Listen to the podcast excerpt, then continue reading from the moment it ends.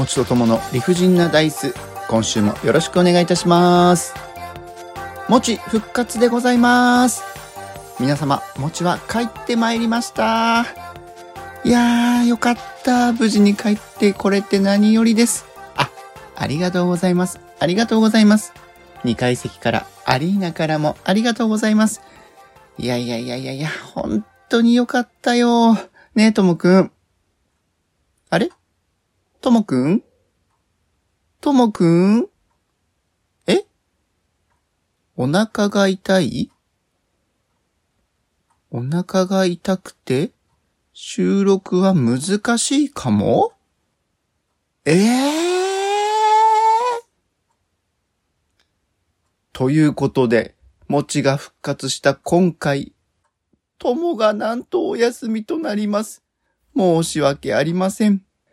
もちともの掛け合いを楽しみにしていただいた方々、本当に申し訳ございません。来週にはきっと元気な姿で、とも復活してくれることを願っておりますし、きっととものことですので、無事に復活して、今まで以上にパワーを蓄えて戻ってく、戻ってきてくれるんじゃないかなと思っております。しかし、もちが休んでともの一人会、ともが休んでもちの一人会と、なかなかと難しい状態が続いてますね。ちなみに今回、もちがお休みさせていただいたのは、もちコロナ陽性になっておりました。もちの家族はですね、8人家族で暮らしているんですけれども、妻と子供たちはセーフ。ただそれ以外の大人、お父さんお母さん、おじいちゃんおばあちゃん、下は43歳から上は95歳まで、なんと8分の5の確率で陽性者が出てしまいました。まあ一つ屋根の下に暮らしているとどうしても感染症に関しては仕方ないのかなと思っております。幸いですね、95歳のおじいちゃんおばあちゃんも症状は軽く済みまして、熱と咳、3日もすればですね、解放に向かいまして、今はもう元気にピンピン過ごしております。もちもですね、熱と喉の痛みと倦怠感。倦怠感がちょっとひどかったんですけれども、これも2日程度で無事回復しましたので、あとは移さないようにひっそりと身を潜めていました。しかし今コロナもそうですし、インフルエンザも猛威を振るっております。子供たちに関しては RS ウイルスやヒトメタウイルス、プール熱などいろいろな感染症が今年は感染爆発を起こしているような状態で、非常に多くの方が、多くの子供たちが苦しんでいるようですね。何としてもですね、感染症は避けたいと思っているんですけれども、やっぱりこのコロナ禍の影響なのでしょうか、免疫力の低下というのが謳われておりますんで、自分自身も子供たちに対しても免疫力を上げるべく食生活、適度な運動、感染対策、この3つを改めて徹底していきたいなと思っております。皆様方も急に寒暖の差も激しくなっていますので、お体には十分ご注意ください。さあ、来週には友が戻ってきて、もちとこ、もちとこって、コストコみたいに言いましたね。すみません、噛んじゃいました。来週には、もちとも完全復活をできるよう皆様、どうぞ、友へ元気を分けていただければ幸いです。それでは、今回のもちともは、もち一人会となりますので、わかってますよ。わかってます。皆様の不安は重々承知ですが、もちは自由に、気取らず、頑張らずに、いつも通り喋っていきますので、もしお耳が開いていましたらお聞きください。それでは、本編のスタートです。それでは本編に入っていきたいと思います。今回はですね、もち一人会ということでして、日本シリーズを振り返ってみようもち目線で日本シリーズについて語っていきたいと思います。今年の日本シリーズは、阪神タイガース対オリックスバファローズの戦いとなりました。近年の日本シリーズはとてもいい戦いが多くて、今年も素晴らしい試合を両チーム戦ってくれました。結果は4勝3敗で、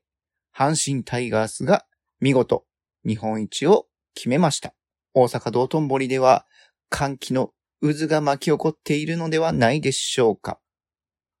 どちらも強かったですよね。阪神タイガース、オリックスバファローズ、どちらのチームもですね、リーグ戦に関しましてはぶっちぎりの1位でして、そのリーグでの強さを見せつけ、まさに日本一を決めるにふさわしい戦いになったと思います。どちらが日本一を取ってもおかしくないこの日本シリーズだったんですけれども、この明暗を分けたのはズバリこの一言に尽きると思います。それはシーズン通して王者の戦いができたというところ、ここにもちは注目してお話ししていきたいと思います。どちらもチームもリーグ戦はぶっちぎりで強さを発揮していたので、どちらも王者の戦いじゃないかというお声あると思います。もちろん、オリックスも強かったです。特に投手陣、良かったですね。中継ぎがやっぱりいいですよ。先発の柱も安定してましたし、まあ、山本由伸はきっと来年はもういないんでしょうけれども、それでもですね、吉田正尚の抜けた穴を埋めて今年もリーグ連覇を成し遂げましたので、オリックスの来シーズンの戦いにも注目したいとは思っております。さて話は戻りまして、阪神タイガースの王者の戦い方とは何ぞやというお話なんですが、こちらですね、日本シリーズ第1戦から第7戦まで注目したのは、スターティングメンバーでございます。特に今年の阪神タイガースはですね、近本中野の1、2番コンビ、そして、新人森下の大活躍、勝負強さの光る4番の大山、そしてそして、下位打線に安定した木浪。ここの打順を常に固定して戦えたことが一番大きかったんじゃないかなと思っております。これが、もち曰く王者の戦い。要はレギュラー選手を固定して、スターティングメンバーをある程度固定して、シーズン通して戦い抜けたことが日本シリーズも勝ち抜けた要因になったんじゃないかなと思っております。阪神タイガースはですね、1番から5番までの打順というのが、第1戦から第7戦まで全く変わっておりません。あ、違う違う。5番は佐藤輝とノイジーが入れ替わった時はあったかもしれないんですけれども、1番から4番まではですね、全く同じ打順で固定しているんですね。片やオリックスの方はシーズン中もそうだったんですけれども、より調子のいい選手、より相性の良い選手を見極めて、中島ジックと呼ばれている中島監督の采配で、実に何十通りのオーダーの組み方をしてきました。この日本シリーズに関しましても、1番から9番まで、いろいろな打順を組み合わせて、いかに阪神タイガースより1点でも多く取れる打線を組んで、勝負に立ち向かおうという気持ちが見えていた形だったと思います。しかし阪神の方がシーズン通じて固定できたメンバーで日本シリーズも固定したままで戦いに向かった結果、この少しの差が阪神タイガースの勝利につながったのではないかなと思っております。それを決定づけるのが、この日本シリーズの MVP が近本選手。この選手がもう4割超えなんですね、日本シリーズ。しかも、得点に絡む。この選手が出ると、やはり、阪神の得点につながる。ここを抑えきれなかった。近本選手がシーズン通してですね、切り込み隊長として、阪神を引っ張っていくという姿が日本シリーズでもきちんと結果として現れた流れだったのではないかなと思っております。そして、もちが注目したいのは、第7戦を勝った方が日本一というこの大事な舞台で、見事ホームランを打ったノイジー選手。にも注目したいです。ノイジー選手ですね、シーズン中、助っ人外国人としてはちょっと物足りない活躍だったんですね。ホームランも2桁いってませんし、打率も2割5分をちょっと切っていた成績だったんですよ。ただ岡田監督はずっ我慢して使い続けていまして、この日本シリーズも5番6番と打線の中軸として大事なところを任せていました。それが第7戦の先制スリーランにつながったのではないかなと思っております。特にあのスリーランはですね、シーズン中調子を落としている状態で、2軍であったり、スタメンを外して、ずっとベンチ調整などをしていると、打てなかったホームランなのではないかなと思います。というのもですね、あの第7戦のホームランに関しましては、宮城選手のチェンジアップ。若干、内に入ったチェンジアップではあるんですけれども、高さは完璧でした。あれが今シーズンずっと試合に出ていないと、タイミングが早く空振りするか、捉えたとしてもですね、ファールになって切れてしまう。特にですね、シーズン中調子が悪かった時に、打たなきゃ、打とうという意識が強いとボール球に手を出してしまって、打ちたいという欲求が強くなるんですね。その時に、打ちたいという欲が強くなると、フェアゾーンに打てない。焦って自分のバッティングフォームを崩してしまって、自分できちんといいスイングができなくなってしまう。あの宮城選手のチェンジアップを泳ぎながらもですね、ファールにせずスタンドに運ぶことはできなかったんじゃないかなと思っております。あのインコースの、インコースと言いますか、インコース低めですね。のさばき方は、タイミング自体は崩されていたんですけれども、体を残して、きちんと肘からバットが出た分ですね、ファールにならず、放物線を描いて、先制のスリーランと、大きな大きな先制スリーランとなったわけでございます。シーズン通してですと、阪神タイガースは今年は、近本、中野、木浪、そして4番の大山、3番の森下も、すごく安定した活躍をしていたんですけれども、それに加えて、我慢して使い続けた助っ人外国人ノイジーが、最後の最後に花開いた試合だったのかなと思います。キャッチャーでは坂本捕手も、梅野捕手と併用で最初はシーズン出ていたんですけれども、梅野選手の怪我でですね、後半は坂本選手が任されていて、非常に僕は見ていてリードが、非常にリードがいいなと思っていました。阪神タイガースも投手陣安定していましたので、その安定を支える立役者も忘れてはいけない保守のリードの力というのもあるのかなと思っております。一方、オリックスバファローズも先発投手、山本由伸、宮城、田島、非常にシーズン通していい戦いをしていました。中継ぎ陣、宇田川であったり、山崎であったり、安倍であったり、ワゲスパックも良かったですね。ただ、日本シリーズ、ワゲスパックは、ヤクルトの日本シリーズの時もちょっと調子を上げられなかったのかなと。そして、抑えの平野。この平野を使えなかった、使う形にできなかったというところが、オリックスとしては自分たちの土俵に持ってこれなかった部分だったのかなと思っております。この日本シリーズに関しては、オリックスの中島監督に采配ミスだという声もあるそうなのですが、その采配ミスというのは特に言われているのが、第4戦のサヨナラ負けをしたシーン、9回のワンアウト3塁から塁を埋めて満塁策にした試合ですね。ただね、あの試合に関しては、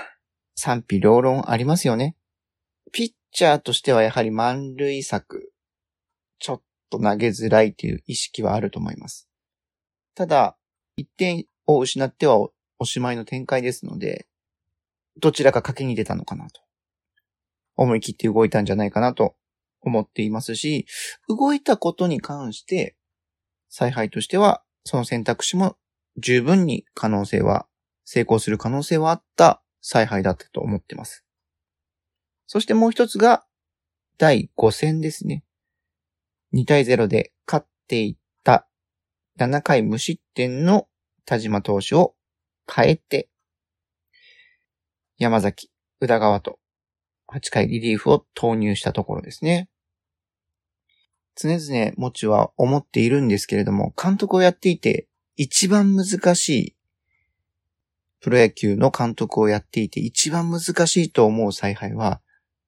ピッチャーの交代のタイミングだと思います。これ、変えないという選択は誰でもできると思うんですよ。疲れてきて、打たれてきて、ピンチになってしまったら、ここが限界だということで変えろと。そういう意見もたくさんあったんですけれども、この時は8回の回頭からピッチャーを変えて、系統策へと繋げていきました。先ほども言ったように、まだまだ引っ張れるんじゃないかと。無失点で来ているんだから、ランナー出るまで、点取られるまで引っ張ってもよかったんじゃないか。そんな意見もたくさんあったことと思います。ただですね、これをきちんと頭から変える勇気。変えることによって、8回頭に出てくるピッチャーも自分の役割を全うしようと100%力を出せますし、ここで途中から出ていって、ピンチから出ていって、系統のタイミングが遅くなると、結局は同じ結果。2対0から大量点を取られて、この試合は6点ですか？取られて6対2で阪神が逆転勝ちしたんですけれども、負けてしまったんじゃないかなと、もちは思います。系統のタイミングというのは本当に難しいんですよね。もちろん選手の100%の力が出せる場所というのも、環境というのもありますし、相手との相性、相手チームとの戦い方、このピッチャーの得意球種が次の打線に対応できるのか、代打が出てきたらどうするのか、代打の代打にはどう対応するのか、いろいろな部分があります。ピッチャーの交代に関しては、まあ、少なくとも、中島監督としては、自分で動いて、自ら決断をして、采配を行ったので、結果、負けてしまいましたし、大量点につながってしまいましたけれども、判断としては、やらない後悔よりも、やった後悔、傷は浅く済んだんじゃないかなと思います。このピッチャーの系統に関しては、たらればがたくさんありますよね。すごく難しいんですよ。変えるタイミングを100点で全て決めきれる人っていうのはいないと思います。だからこそ自分なりに確率の高い方を選んで、なおかつ中島監督は自分で動いてという、動かずに待つということではなく自分で動いて決断をしたというところに、もちはとても素晴らしい判断だったんじゃないかなとは思ってます。ただ、オリックスファンの方はごめんなさい。きっとこの判断が6点を、6失点を招いたんだろうと言われてしまうと、確かにそうなんですよね。難しいんだよな野球って。本当に思います。それこそ第一戦の山本義信投手が、まさかの7失点。シーズン通して2点取られてないんですから、防御率。1点台ですよ。なのに、なのに5回で7失点するなんて、まあ、記憶にないですよね。コントロールのばらつきは多少ありましたけど、それでも150キロ後半のストレートもありましたし、またそれをね、バンバン打つんですよね。テレビでも言っていましたけど、阪神タイガースは山本義信の攻略に低めのストレートを狙えという指示がありまして、その見極めができると、きちんとフォークと見極められるという形の指示があったみたいです。ただね、言うのは簡単ですけど、早いです。素晴らしいとこに、しかもビシバシ決まってきます。今年のセリーグの野球を見ていますと、今までとはちょっと違うような、速球に対して、今までというのはパリーグのピッチャーが速球派が多くてですね、それに目の慣れているパリーグ打者は、速い速球にも力負けしていなかったんですけれども、セリーグのバッターは、速いストレートに力負けしていたイメージが以前はあったんですが、今年のセリーグに関しては、速い速球をバンバン打ち返していますんで、それを象徴した試合がこの日本シリーズ第一戦の阪神タイガースの山本由伸攻略に現れてるんではないかなと思っています。すみません。ちょっとまとまりがない話で、ここまで来てしまいましたが、阪神タイガースが日本一を決めた要因、オリックスバファローズとのわずかな差というのが、シーズンを通して王者の戦いをしてきたという部分が、もちの感じた阪神タイガースの強さだったんじゃないかなと思っております。そしてやっぱり、ノイジーのホームラン。あれは、日本シリーズだけノイジーを出していたら、絶対に打てなかったホームランだと思いますし、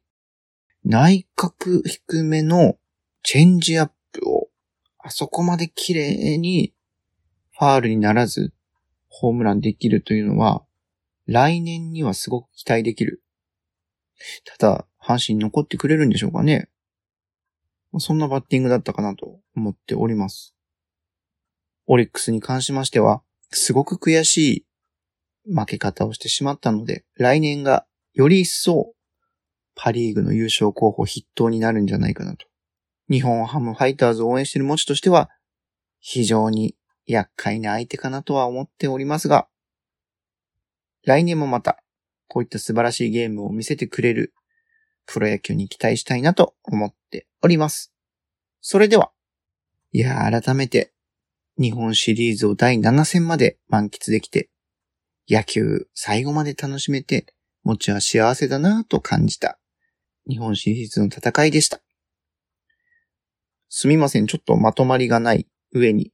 個人的な主観も入っていますが、どうぞご容赦ください。来週には、友が帰ってきて、持ち友の掛け合いができることを願っておりますので、皆さんもどうぞご期待ください。それでは、今日はこれにて。ではまた。バイバイ。もちとともの理不尽な大世は、皆様からのお声をお待ちしております。メールアドレスです。理不尽 .dice.gmail.com スペルは rifujin.dice.gmail.com また、ツイッターアカウントは、もちとともの理不尽なダイスってやっておりますので、そちらの方に DM もお待ちしております。ハッシュタグは、もちとともの理不尽なダイス、または、もちともでつぶやいてください。よろしくお願いいたします。